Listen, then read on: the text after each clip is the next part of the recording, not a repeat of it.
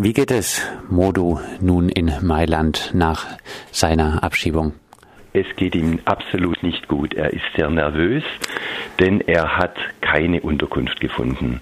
Er ist jetzt vermutlich, ja, hat er mir gesagt, bei einem Freund so untergeschlupft in eine Einzimmerwohnung, wo aber schon acht andere Leute wohnen, äh, die allerdings nicht entdeckt werden dürfen.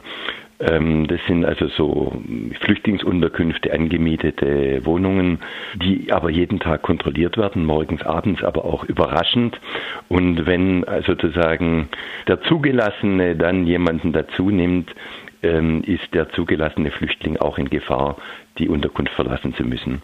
Also äh, es gibt in Mailand für, oder es gab für, Mai, in, für in Mailand keine richtige Lösung. Er ist sehr nervös und ähm, weiß im Moment nicht wohin. Also man macht sich hier keine Gedanken, wohin dann äh, diese Menschen dort in Italien kommen, die abgeschoben werden. Unterkünfte gibt es nicht. Ich bin extra, also ich wollte einfach wissen, wie es wirklich ist. Es wird ja viel spekuliert. Ich bin einfach ähm, ja am letzten Sonntagabend nach Mailand geflogen, hatte dann einen Tag Zeit vor Modus Ankunft am Dienstag mir es anzuschauen. Ich war am Bahnhofsvorplatz, ich habe mit sehr vielen Flüchtlingen gesprochen, ich spreche mehrere Sprachen, was dann auch diese Verbindung leichter gemacht hat. Und was ich dann abends gesehen habe, war ein Nachtlager unter freiem Himmel, also Sternenhimmel, eiskalte Nacht, eben unterhalb eines Versicherungsgebäudes, einfach auf dem Boden. Ähm, die Flüchtlinge hatten dann auch Decken, also da gibt es irgendwie irgendwelche guten Menschen, die dann also Deckbetten mitbringen. Aber das ist also absolut kein Standard. Äh, der kalte Boden, keine Dusche, keine Toilette zur Verfügung, keine richtige Toilette, denn die im Bahnhof kostet Geld.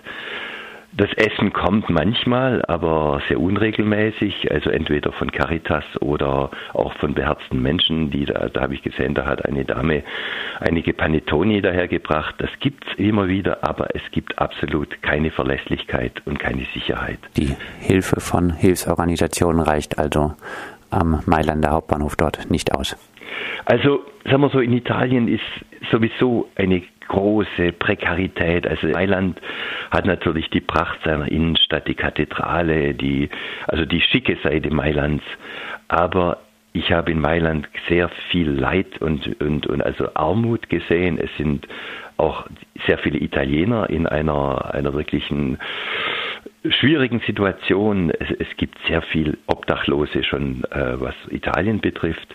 Sehr viele Leute kommen dazu. Das ist so die Plattform, wo viele hoffen, dass sie dann weiter nach Norden kommen.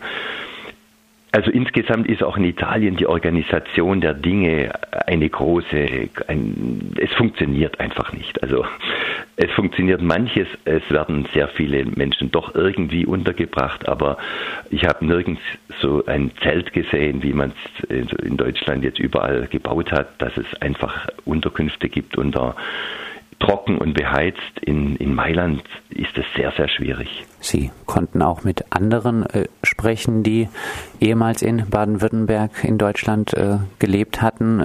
Leben diese nun unter menschenwürdigen Bedingungen? Oh nein, nicht unter menschenwürdigen Bedingungen. Oh ja, ich habe mit Abgeschobenen aus Baden-Württemberg, abgeschobenen Flüchtlingen gesprochen. Zum Beispiel einem Herrn aus Pakistan, der drei Jahre im Kreis Reutlingen war, absolut Deutsch spricht, dort gearbeitet hat, eine Nachfolgewohnung hatte und aus irgendeinem Grund, den ich noch nicht ganz verstanden hatte, sollte er, obwohl sein, sein Verfahren noch nicht abgeschlossen war, nach Pakistan abgeschoben werden.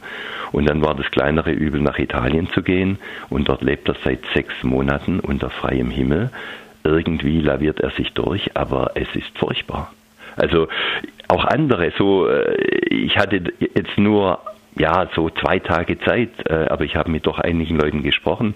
Es sind unter diesen absolut Obdachlosen ohne irgendwelche Perspektive einige oder viele Abgeschobene aus Deutschland.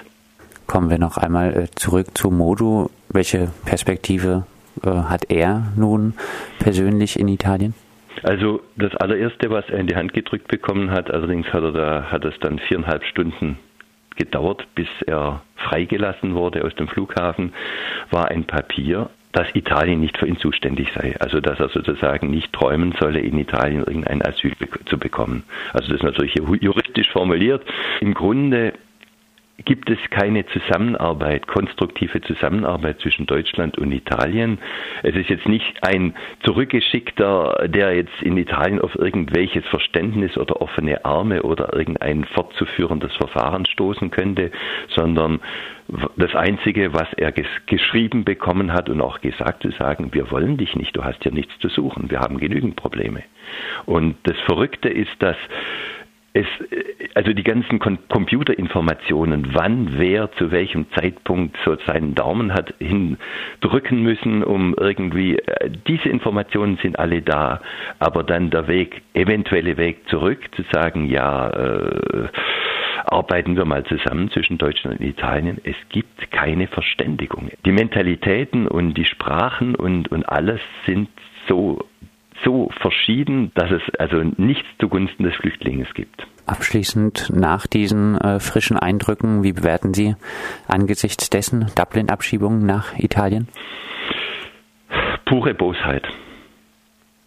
Also ich habe jetzt auch äh, gestern mit einer Dame gesprochen bei Karlsruhe, die sich um einen jungen Flüchtling kümmert, auch ein Gambier, auch ein 19-Jähriger, also Modo ist ja auch jung, der auch in die Schule geht, der in einem Biohof, glaube ich, arbeitet, der sehr beliebt ist, der eine Ausbildung macht. Auch er soll abgeschoben werden. Ich habe jetzt in meinem Umfeld mehrere potenzielle Abschiebungen, äh, also die bevorstehen oder die schon stattgefunden haben, die haben sich gerichtet gegen junge Menschen, die eifrig in die Schule gehen, die lernen möchten, die auch durch ihre Ehrenamtlichen sehr viel Zuwendung und Aufwand bekommen haben, was auch äh, ihr Fortkommen möglich gemacht hat. Also wie die Kriterien, wie die, die sozusagen jetzt von der Polizei verfolgt werden, äh, nach wie die ausgesucht werden, es ist also rätselhaft, aber also manchmal denke ich, es ist einfach nur Bosheit.